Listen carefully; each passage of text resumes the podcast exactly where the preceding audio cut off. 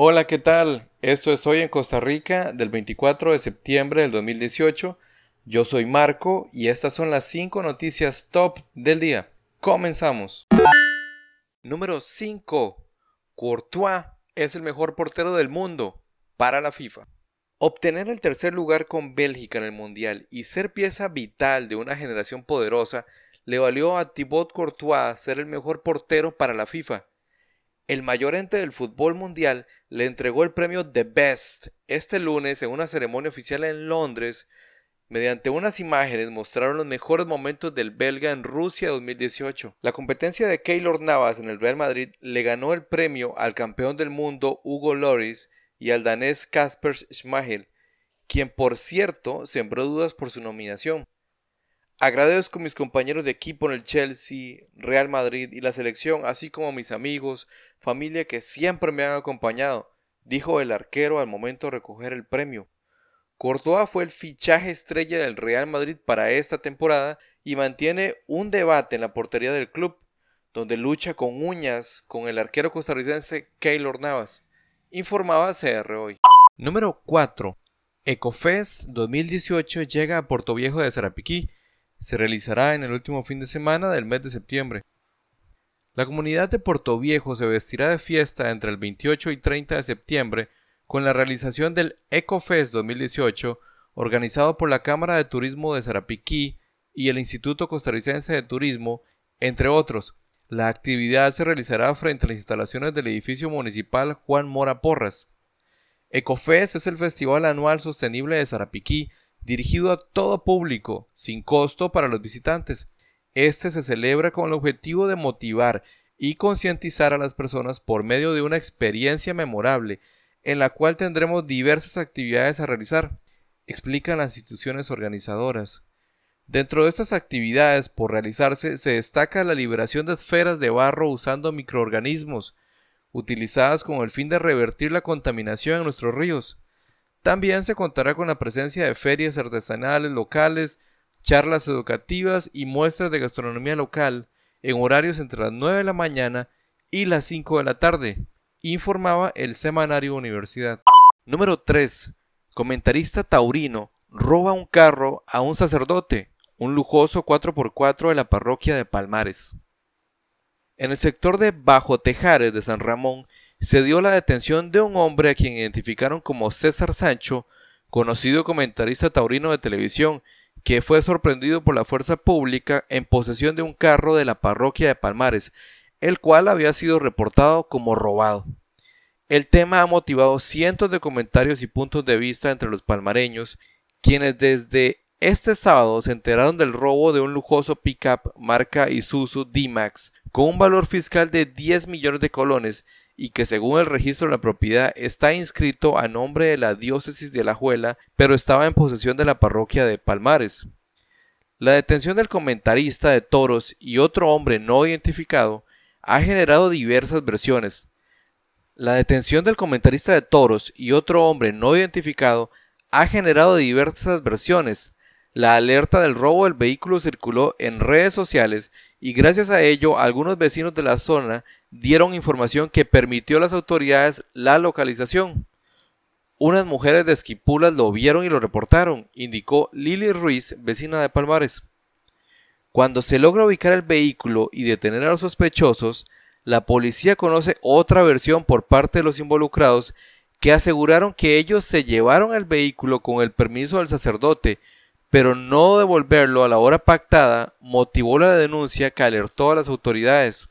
Esta versión está siendo analizada por los agentes de robo de vehículos del OIJ de Alajuela, quienes ya manejan el caso, del que muchos indican que se motivó por aparentar lo que no es. Para mí es estar aparentando lo que no se tiene, porque nadie roba un carro y se pasea por el pueblo, dijo un logareño. Marco Rojas Sancho es conocido analista taurino con participaciones esporádicas en transmisiones de televisión de fin de año y otras actividades taurinas rurales. Sobre la situación legal del sujeto se está a la espera del pronunciamiento del Ministerio Público, informaba Diario Extra. Número 2. Magistrado Jesús Ramírez regresará a la Corte Suprema de Justicia. El magistrado Jesús Ramírez Quirós volverá el miércoles 26 a su trabajo en la Sala Tercera de la Corte Suprema de Justicia luego de haber sido suspendido sin goce de salario por dos meses. Ramírez fue sancionado junto con otros dos magistrados en julio de este año por la Corte Plena, ya que desestimaron una causa penal vinculada con el caso del cemento chino, sin hacer el análisis respectivo de las pruebas aportadas por el organismo de investigación judicial. Luego de que la Corte Plena emitió la sanción por el caso, Ramírez fue el único magistrado titular que decidió seguir en el cargo, ya que su compañera Doris Arias, expresidenta de la Sala Tercera y expresidente de la Corte Suprema, Carlos Chinchilla, decidieron acogerse a su jubilación. Cabe mencionar que Celso Gamboa y María Elena Gómez también fueron magistrados sancionados por el cementazo que eventualmente tuvieron que dejar el cargo. Ramírez, quien está a dos días de volver a su oficina en el Poder Judicial, siempre dejó en firme su disconformidad con la suspensión. Incluso intentó detenerla mediante una medida cautelar planteada por el Tribunal Contencioso Administrativo. Poco tiempo después de que esta medida cautelar fue rechazada, interpuso un recurso de amparo ante la Sala Cuarta, en el cual reclamaba que dos meses sin salario lo dejaría en una condición crítica a sus 75 años de edad. Jesús Ramírez Quirós funge como magistrado de la Corte Suprema desde el año 1985 y hace un año fue reelecto por el Congreso para cumplir su quinto periodo consecutivo, es decir, que seguirá en el cargo hasta el año 2025. Según las proyecciones, Ramírez se jubilará con un monto aproximado a los 8 millones de colones, cifra muy similar a la que recibe actualmente por este mes. Este magistrado tiene aprobada su jubilación desde el 27 de octubre de 1997, informaba el País CR. Número 1. Jueza declara ilegal la huelga sindical en el Ministerio de Vivienda y es la segunda después del CNP. La jueza Sofía Sancho Valerín, del Juzgado de Trabajo del Segundo Circuito Judicial de San José, declaró ilegal la huelga del Ministerio de Vivienda y Asentamientos Humanos. Esta declaratoria llega días después de que un juez declaró ilegal el movimiento en el Consejo Nacional de Producción, CNP. En una resolución de más de 20 páginas, la letrada además condena a la ANEP al pago de las cosas por un monto prudencial de un millón de colones, el cual deberá interponerse ante este juzgado en el término de tres días.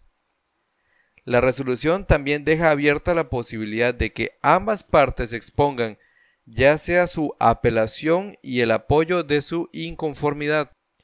El texto asegura que la declaratoria de ilegalidad se basa en disposiciones contenidas en la Constitución Política, en la Ley Orgánica del Poder Judicial, concordantes con el Código de Trabajo, así como con la normativa de la Organización Internacional del Trabajo. Un total de 30 instituciones del Estado interpusieron solicitudes de declaratoria de ilegalidad y el órgano que las llevó adelante ante la justicia es la Procuraduría General de la República.